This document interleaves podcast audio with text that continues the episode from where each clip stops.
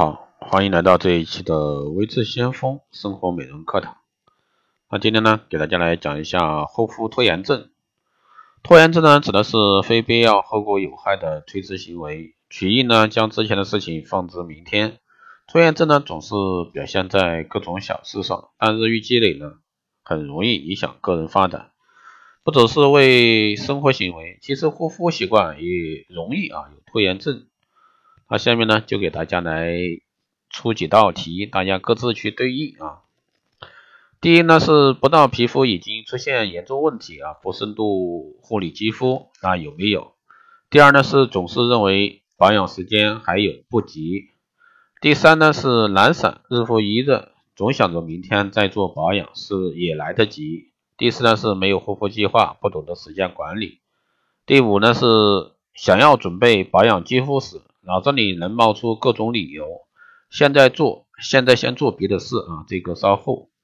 第六呢是自我麻痹，还来得及，不行就花大价钱买保养品或者说手术的方法解决。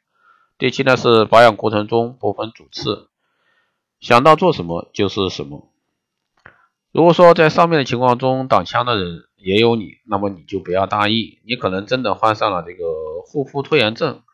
看看你到底占了几项，你的拖延症就有多严重。很可怕的是，很多拖延的人甚至都很享受这个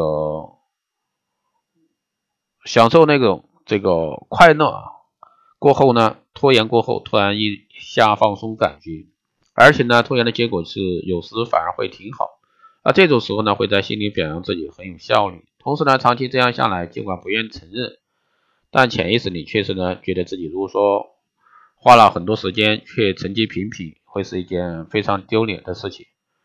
于是呢，这一切的一切啊，再次强化拖延。但千万别忘记，保养护肤呢是已经日益积累的事。晒后啊，这个晒黑后呢，拖延美白修复，这个黑色素会慢慢沉积，紫外线呢也会给肌肤造成严重伤害。肌肤干燥不及时补水，后面呢只能经历敏感。脱皮种种惨状，不尽早抗老了，总想有着时间，当松弛法令纹、皱纹全都爬上脸，就只能对待失去的时光，一样无法挽救。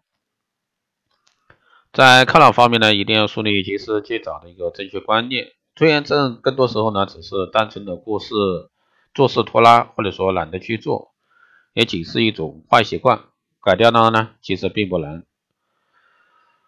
那一定是要给自己定制护肤时间。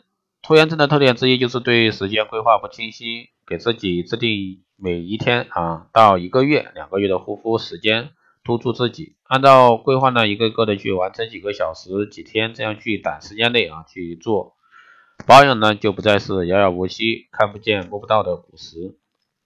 在实行护肤期间的一个同时呢，这个起关键作用的保养品啊，效果就更为重要。只有挑对产品，能看得见肌肤保养成果，才能够激励拖延症的人啊有动力去继续护肤。